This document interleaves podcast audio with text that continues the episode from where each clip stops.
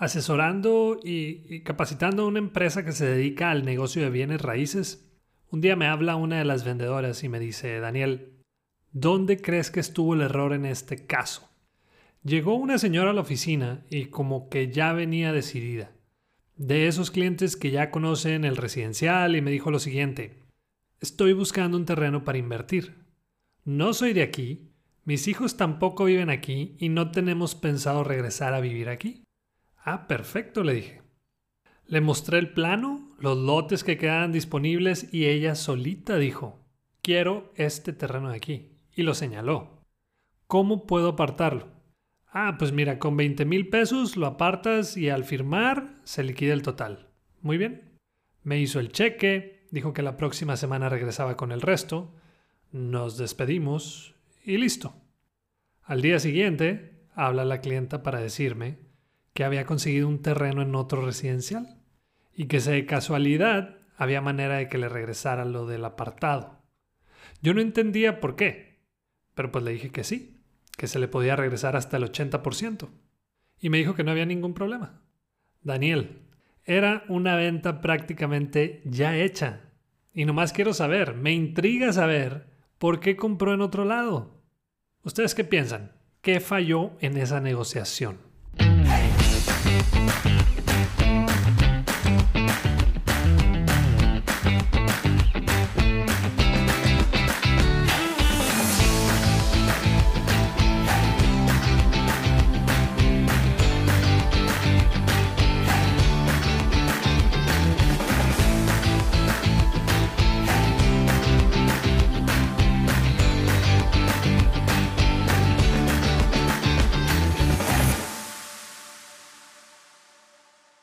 Este es el episodio 35 de Bueno, Bonito y Valioso y yo soy Daniel Rodríguez de la Vega, conferencista internacional, fundador de Creces y host de este podcast. El día de hoy vamos a hablar de cinco acciones que llevamos a cabo los emprendedores o vendedores y que nos están costando ventas todos los días. Hace poco me entró una llamada de una persona que me quería vender un carro. Empezó diciéndome que teníamos un amigo en común, que trabajaba para tal empresa que tenía poco más de un año trabajando ahí y que había sido reconocido como el mejor vendedor de su grupo. Después de toda esa introducción, le dije que acabábamos de comprar un carro y que por el momento no estábamos buscando otro. Su respuesta fue, te aseguro que si compras un carro con nosotros, no te vas a arrepentir. Además, yo te voy a atender de manera personalizada. Le dije, gracias, pero si en un futuro se nos ofrece, de verdad te voy a tomar en cuenta. Por último, me dijo, ¿tienes algún conocido que esté buscando carro nuevo? Le dije que no se me venía nadie a la mente, pero que lo, lo tendría presente. Por fin, en ese momento la llamada terminó. No sé si ves la relación entre los dos casos que te conté, el del terreno del residencial y este del carro. ¿Cuál crees que es el común denominador? ¿Qué es lo que te hace ruido? Creo que comenté esta frase en otro episodio, no recuerdo bien cuál fue, pero muchos de nosotros Estamos escuchando con la intención de contestar y no de comprender. Hace ya algo de tiempo me puse a analizar y estudiar las razones por las que no escuchamos bien a la otra persona. Y me di cuenta que hay cinco rasgos característicos, tal vez hay más, de las personas que no saben escuchar. Y aquí te van. Primero, los que cambian el tema de la conversación. Hey, fíjate que el fin pasado fuimos a pescar y en la noche terminamos en un restaurante. ¿Tú qué hiciste? Y te contesta, vas a salir de vacaciones. Son esas personas que cambian el tema de manera repentina y la conversación pues se corta. Segundo, los que no mantienen contacto visual. No sé si te ha pasado que estás hablando de frente con alguien y esa persona no te está viendo a ti, sino que voltea al lado, arriba o abajo. A todos lados menos, menos a los ojos. Generas más confianza en la otra persona cuando lo estás viendo a los ojos. Tercero, la persona que siempre interrumpe. Oye, el otro día estaba platicando con Fernando. ¿Y qué? ¿Te caíste? Te interrumpe el otro, ¿no? No, lo que pasa es que me encontré a Fernando y le dije que, que se iban a ir a la boda. Oh, pues, ¿me vas a dejar terminar de hablar, sí o no? Cuarto, falta de atención. Este se parece mucho al de contacto visual, pero no solo podemos poner atención con nuestros oídos, sino también con nuestros ojos, gestos y movimientos es cuando le decimos a la, a la otra persona y con un movimiento de brazos, a ver, platícame un poco más. Muchas veces decimos más con nuestro movimiento o con nuestro lenguaje corporal que con las palabras que decimos o que utilizamos. Y por último, el quinto, esas personas que son impacientes. Son ese tipo de gente que constantemente voltean a ver el reloj, el celular, que le están pegando a la mesa con una pluma o con un lápiz, traen más interés, traen más prisa o también puede ser que traigan otra cosa en la cabeza, que no les permite como de cierta manera concentrarse en la plática. Bueno, la falta de escucha fue precisamente el error de los dos casos que mencioné. Ninguna de las dos personas escuchó para entender, sino simplemente para contestar o seguir un script o un escrito que alguien se lo enseñó o se lo escribió. Volviendo al ejemplo del inicio y el terreno del residencial, hubo una palabra clave que mencionó la clienta y dijo, quiero un terreno para invertir. ¿Qué le puede interesar a una persona cuando quiere invertir en un terreno, en este caso, no? Pues de seguro quiere saber cuánto va a valer su terreno en, no sé, 5, 10, 15 o 20 años, entre otras cosas. Pero no, esta persona le quiso vender el terreno como a cualquier persona que esté interesada en un terreno para ahí construir su propia casa. Y todo por no escuchar para entender. La escucha no es una habilidad fácil de llevar a cabo, pero definitivamente es algo en lo que podemos trabajar. Y aquí te voy a compartir un pequeño truco que yo hago, que yo llevo a cabo cuando estoy negociando. Son tres pasos muy sencillos y ahí te van. Primero, escucho a la otra persona, pero la escucho con, con atención. Dos, analizo y entiendo lo que me está diciendo. Tres, aquí hay de dos. O me quedo callado o contesto o argumento lo que esa persona me dijo. Así que el ejercicio de hoy es que analices los cinco puntos de los que hablé, que veas en cuáles debes trabajar más y que apliques el truco para no repetir esos cinco puntos. Escucha, analiza y entonces sí responde.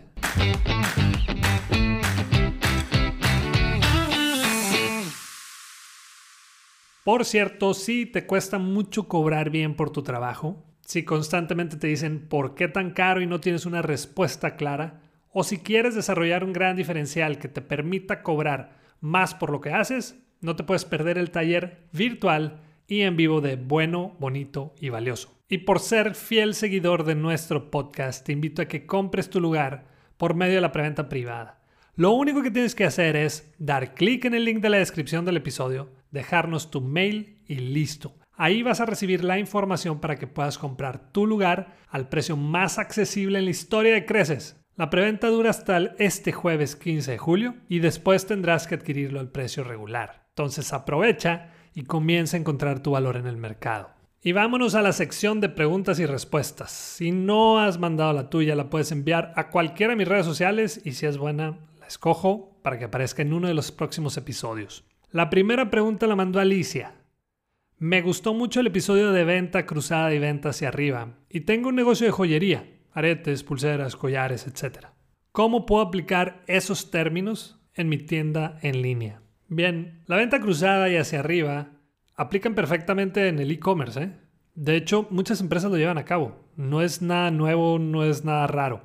El ejemplo más fácil y más común pues es el de Amazon y ellos lo llevan a cabo de diferentes maneras, pero la más utilizada es cuando estás en el carrito, o sea, cuando ya estás agregando tu producto al carrito, cuando ya lo agregaste. Si agregaste un celular, te va a poner ahí abajo un mensaje y con imágenes, hey, también está esta funda, este protector para ese celular. ¿Quieres agregarlo? Ahí viene siendo una venta cruzada. Y también puede pasar que cuando agregas un celular al carrito, también te sale otro mensaje con imágenes que dice, por 1.500 pesos más, te llevas el mismo celular, pero con más memoria. Ahí te están aplicando una venta hacia arriba. Nomás te recuerdo que la venta cruzada y la venta hacia arriba deben de estar bien planeadas. No le vas a ofrecer algo que ni al caso. Tiene que ser algo complementario o algo de mayor valor para que pueda funcionar la venta cruzada o la venta hacia arriba. ¿sí? Tiene que coincidir con el producto que el cliente o el prospecto está buscando comprar. Estoy casi seguro que la persona que te hizo la página web te puede ayudar con ese tema. Y si no, te recomiendo el podcast de Un Millón al Mes con Pancho Mendiola él es un experto en el e-commerce y, tiene muy buena información ahí. La segunda pregunta es de Aldo y dice, ¿qué piensas de la política que dan algunos negocios del 100% garantizado o te regresamos tu dinero?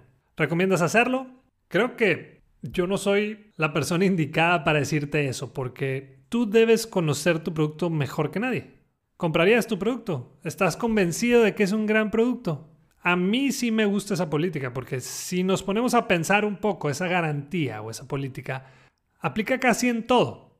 Cuando un producto sale malo, por lo general te lo cambian. A veces tarda más en unas empresas que en otras, pero sucede, o sea, lo llevan a cabo. Si compras leche en el súper y, cuando llegas a tu casa te das cuenta que está mala, pues nomás vas al súper y te la, te la cambian sin problema, por lo general, ¿no? Si compras unos audífonos en línea y te llegan rotos, pues nomás los regresas y listo. No tengas miedo a ofrecerlos siempre y cuando estés convencido del gran producto que tienes. Si lo ofreces sabiendo que nomás no tienes un producto de calidad, pues vas a desaparecer del mercado mucho antes de lo que pensabas. Y la tercera y última pregunta es de Ludwin. Daniel, me acabo de unir al grupo de gasolineras de la familia y yo estoy a cargo de tres sucursales. Recientemente perdí a un cliente importante, una flotilla, y la verdad es que no sé por qué se nos fue. El área de ventas me dice que no les avisaron. La verdad me da pena contactarlos porque siento que sí hubo un error de nuestra parte. ¿Qué puedo hacer? Ok, para empezar, yo, yo creo que no tiene nada de malo averiguar qué fue lo que pasó. Y hay que entender que va a ser la única manera de saber qué fue lo que pasó. Si no los contactas, te vas a quedar con la duda y lo más seguro es que el problema se siga presentando en tu empresa. Pero si averiguas, vas a poder entender la situación. Tal vez recuperes al cliente y, también vas a poder corregir el error con tu equipo. Yo simplemente tomaría el teléfono, hablaría con la persona encargada o con quien has estado tratando y hacer la pregunta, Héctor o fulanito de tal, hace tiempo que no sabemos de ti aquí en la empresa y de ustedes. ¿Hay alguna razón al respecto? Agradecería mucho que me lo hicieras saber porque nuestro objetivo con nuestros clientes, especialmente contigo y con ustedes, son ayudarlos en cualquier situación que tengan. Así que cualquier cosa, ya sabes que estoy para ayudar. Ludwin, valora esa información que te van a dar porque es oro puro. Y ahí está, el 35. Una vez más, quiero agradecer a esas personas que mandan sus mensajes con agradecimientos, también con recomendaciones y con sus preguntas para el episodio. Realmente los tomo en cuenta. Por último, si te gustó el episodio, compártelo con tus conocidos porque estoy buscando llegar a más personas y empresas para que puedan encontrar su propio valor en el mercado. Además, por lo pronto es la única manera de poder seguir creando contenido en esta plataforma y de poder seguir teniendo invitados que aporten a esta comunidad. Y la próxima vez que te digan, ¿por qué tan caro? Muéstrate de acuerdo y acepta lo que vales con dignidad y seguridad. Si quieres saber qué contestar después, no dejes de escuchar bueno, bonito y valioso.